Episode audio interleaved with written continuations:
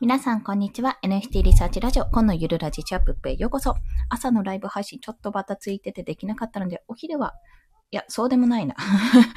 結構時間あると思ったらそうでもなかったのですが、まあちょっと、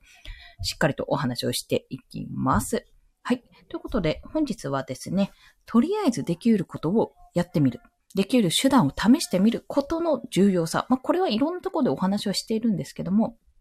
なぜこれをやった方がいいのかっていうのが、ちょっと NFT をというか自分の商品を販売し始めて、あ、これやっててよかったなって思うことがあったので、そちらについてお話をします。で例えば Twitter、SNS も、SNS 一つで言えば Twitter とか Instagram、TikTok、あと Pinterest など、まあいろいろあるんですよ。音声配信で言ったらスタンド FM とかもそうですし、 Voicy に挑戦してる方もいらっしゃるかもしれません。私もフリーランスの学校っていうVoicy のチャンネルで何度か出演をさせていただいたこともあるし、まあそれも理由がちゃんとあるわけなんですよ。あとは、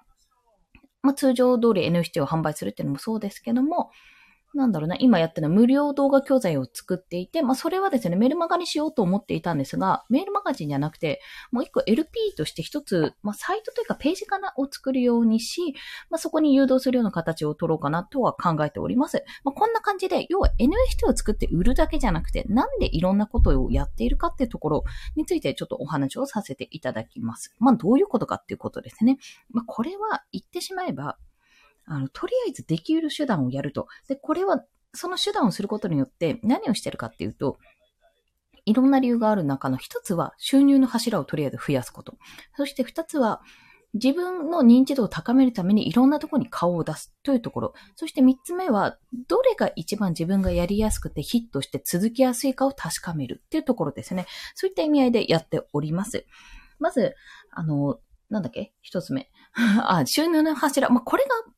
一番だと思うんですけども、まあ、言ってしまえば私、えっ、ー、と、今 NFT クリエイターとして発信をしていますが、基本的にはそちら発信をしているんですけども、もともとは Web デザイナーということで4月末からやっています。で、じゃあ Web デザインの仕事もやってないのって言ったら、お断りすることはありますが、基本的にはやってます。えっ、と、そうですね。今日も、今日もというかさっき提出してきたんですけども、提案してきたんですが、今月も少し図解の案件と、あと、Kindle 教師の案件をしました。まあ、そんな形で、クライアントワークも、やっぱりできる範囲でやっていかなきゃなっていうことで、もう今 NFT 業界が落ち着いてるからこそやっている部分ももちろんあります。それにブログも書いていまして、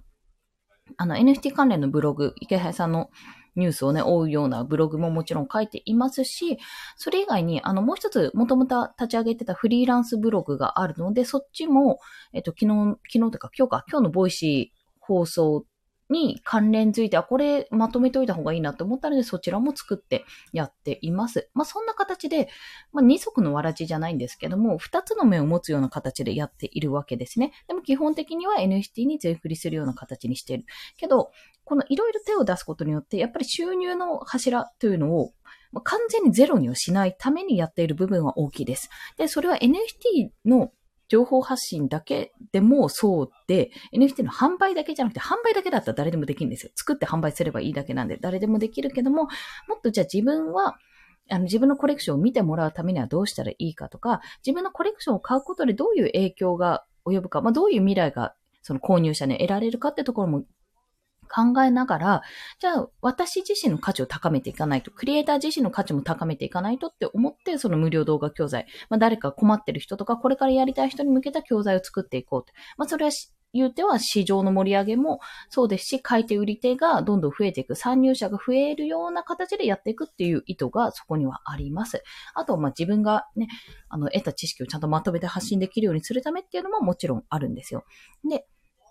あとはまあツイッターでこう、どういうことやってるか、クリエイターとしてどういうことやってるかっていうのも発信するのもそうだし、もう少し詰めていけば、コミュニティを今度、あの、新コレクションの立ち上げと同時にやっていくんですけども、そこのコミュニティではやっぱり情報交換ができるようにしたいし、ただただイェイやろうぜ、イェイイェイだけじゃなくて、まあどういうことに困っていて、どういうことで結構、あの、間違いが発生してなんか悲しい思いをしてるのかとか、そういうところを煮詰めてね、あの、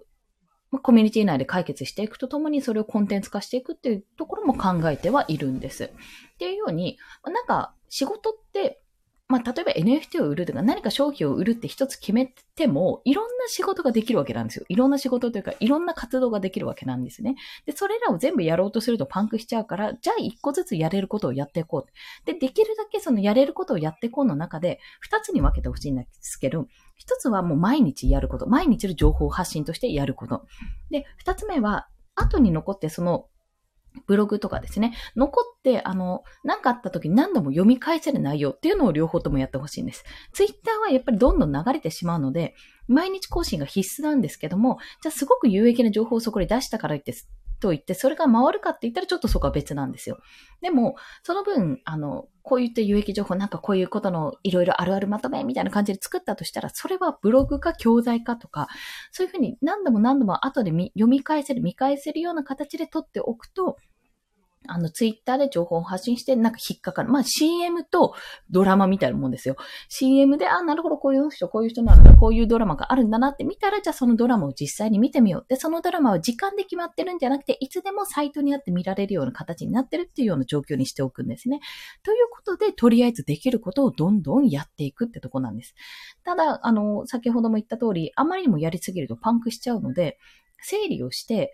あの、まずこれをやる。まず、そのコンテンツ、自分が、えー、なんていうか、かい、えー、最終的にエンドコンテンツですね。最終的にここを見てほしいってものを一つ決めるんですよ。まあ、それが NFT の販売につなげるのか、その前の、じゃあ、あの動画教材の LP につなげるのか、それともブログにつなげるのか、それともメールマガジンにつなげるのか、その辺は何でもいいんですが、とりあえず何度も読み返せるものっていうのを一つ作っておくと。で、そこに流すような形で SNS とかこういった音声配信で発信していくわけですね。で、なおかつそれができたら、できたら今度はじゃあここが落ち着いたから次はこっちに行ってみよう。じゃあメルマガをやってみようとか。じゃあ次は、えっと、音声配信をこう収録の形にして、やっぱり一つ一つ講義をするような形で撮っていこうとか、そういう風に持っていけばいいっていうお話ですね。なので、これ NFT でお話ししてるんですが、まあ、言ってしまえば商品開発したら自分が本を出したとかでも有料教材出したっても何でもいいんですけども、それらを販売するときに全部使えるんですよ。だからこそいろいろ試してみた方がいいってことなんですね。なので現状を、私個人としては、本当は最初の方に言ってたのは、まあ無料動画教材をとりあえず作ると、オープンシェアアカウントこれから作りたい。これから参入したい人のための動画教材を作るっていうのがまず第一で、それをメールマガジンに流そうと思ってたんです。で、そのメールマガジンに流すのに、まあメールマガジンに行くために、えっ、ー、と、なんだっけ、TikTok とか、なんだっけ、あれ、インスタグラムとかのリール、ショートムービーで CM をして、そこで宣伝をして、そこ経由で流そうと思ってたんですけども、いやいや、ちょっと待って、そこまで手は出せないと。まずは新コレクションを作るところから始めないとダメだって もう手堅くいこうと考えたので、まあ、動画教材も別に見る人見ない人もいると思うから、だったら動画教材はもう LP として一つ作っちゃうと。ランニングページとして誰でも見られるページとして作っておいて、そこで見た人がより興味を持ったらメールマガジンで情報発信するとか、音声配信、このスタンド FM に、あの、で情報発信するとか、あとコミュニティに流すとか、そういう形でやっていけばいいなってことを思ったわけですね。まあそんな風に考えてや、試してみてやってみて、どれが一番形になってすぐに出せるかっていうところを優先順位決めながら、もうこれは変わっていきます。優先順位決めながらやっていくと、また一つずつね、あの、分かっていくものも見えていくものあります。逆に言えば、これやらないと、これをやってみよう、あれをやってみようっていろいろ試してみないと全然出来上がらないし、前に進まないので、まあ、とりあえずいろいろ試してみるっていうのをお勧めしてるっていうのはこういった理由でございました。はい。ということで、お、25分になった。よし。ということで、この後ね、池原さんのラジオがおそらくやると思うんですよね。今日告知してなかったけど。まあ、それをまとめるために、あの、ラジオを聞いていきたいと思います。それでは、今日もお聴きくださりありがとうございました。また午後も頑張っていきましょう。本でした。では、また。